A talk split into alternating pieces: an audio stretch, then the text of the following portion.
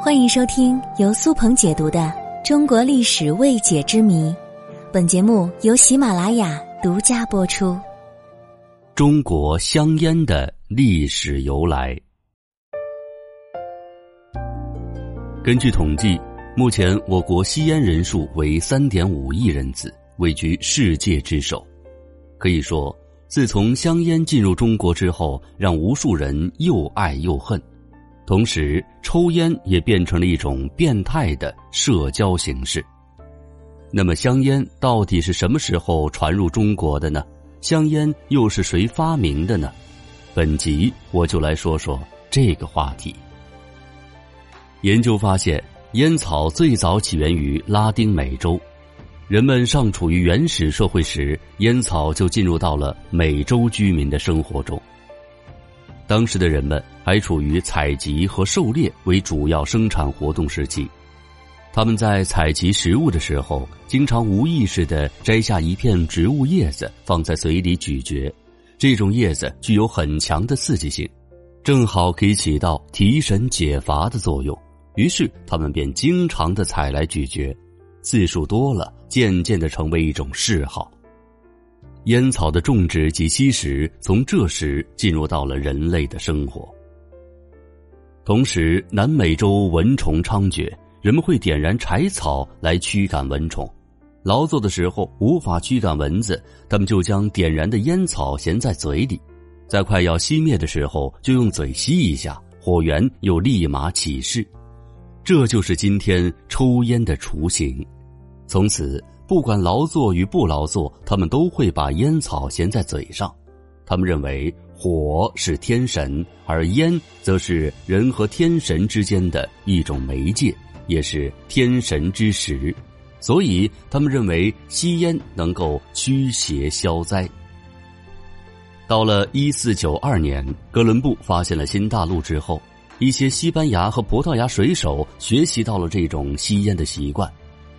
一五八一年，西班牙探险家发现阿斯特克人和玛雅人利用空芦苇管来吸食烟草，西班牙人也学着吸了起来，卷烟就这样诞生了。这种吸食烟草的文化被带回了欧洲，随着航海、贸易、传教，甚至是战争，十七世纪初，烟草就快速的传入到了。俄国、土耳其、波斯、非洲东海沿岸、菲律宾、日本和中国等国家，而我国吸食香烟的历史并不长。烟草传入中国最早是在十六世纪下半叶至十七世纪中期的明朝万历年间，那个时候并不叫香烟，而是有一些其他的代称，比如说相思草、八角草等等。人类吸烟的方式也经过了几次转变，从烟斗、水烟，再到纸烟、过滤子纸烟，一直在变。哥伦布最早看见印第安人吸烟用的就是烟斗。中国的烟斗从清代开始由外国使馆和商人引入到中国上海、北京等地。英美租界期间，海关人员就用烟斗吸烟，从而普及了开来。清末民国初期，水烟袋被富裕家庭所喜爱。制作水烟袋一般用白铜或紫铜，肚内盛水。吸烟的时候，烟气先通过水，再进入吸烟者的嘴里。人们认为吸水烟比较卫生，同时味道也比较醇厚。但是水烟袋比较笨重，肚内又盛有水，携带很不方便。它只适用于居家使用。到了上世纪六十年代末，这种吸烟方式基本上很少存在了。下面再来说一说纸烟。据说，在一八三二年，埃及部队围攻土耳其大本营，士兵们截获了一支运送烟草的骆驼队。虽然有了大量的烟草，但是大家都没有烟斗。这时，有一个聪明的士兵想出了办法。用包火药的纸将烟草卷起来吸食，通过这个方法大大提高了吸烟的便捷性，这就是现代纸烟的雏形。中国最早用机器生产卷烟的是一种苏西尼卷烟机，它的方法是先将纸制成空管，然后充填烟丝，但是效率很不高。到了十九世纪初叶，卷烟机采用吸丝成条的原理，生产效率大大提高，卷烟消费也出现了爆发式的增长。卷烟是现代过滤嘴型烟的早期阶段，过滤嘴纸烟的出现则是出现在第二次世界大战之前。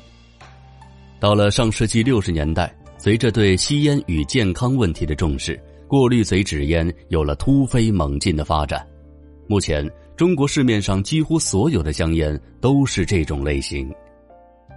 十九世纪末，中国香烟开始真正的登上了历史舞台。一八九七年，也就是光绪二十三年，中国历史上的第一支香烟出现在上海。这是美国人菲利克携带来中国零售的，从此在中国打开了香烟市场。老刀、孔雀成为了中国第一批的香烟品牌，随之不久就席卷了整个中国。一九零五年，光绪三十一年。这是中国烟草史上最值得纪念的日子。日本华侨简兆南在香港创办了南洋烟草公司，中国第一支击败洋烟的香烟制造出来了。在中国人吸中国烟的营销口号之下，国产的双喜、飞鹤等品牌香烟夺回了长久以来沦陷于西洋香烟的中国市场。二十世纪初。中国的大多数男人都沦陷进了香烟的怀抱，也出现了少数吸烟的女人。在民国时期，女性吸烟被视为一种美和优雅，吸烟成了时尚。三四十年代，在近代风起云涌当中，香烟虽然有挫折，但是香烟行业并未衰退，黄金龙、三旗等品牌都曾经盛极一时。建国以后。中国烟草行业通过一系列的改革，渐渐从无序状态步入到了正轨。后来改革开放，中国烟酒价格也得以放开，由市场定价。一九九一年，随着《中华人民共和国烟草专卖法》的正式颁布，国家以法律形式肯定了烟草专卖制度。直到现在，烟草市场一直保持着很高的活跃度。说了这么多，相信大家对香烟都有了一定的了解，但是我还是要不厌其烦的劝诫大家：吸烟有害健康。我希望不会吸烟的朋友永远不要碰香烟，而正在抽烟的朋友一定要早日戒烟。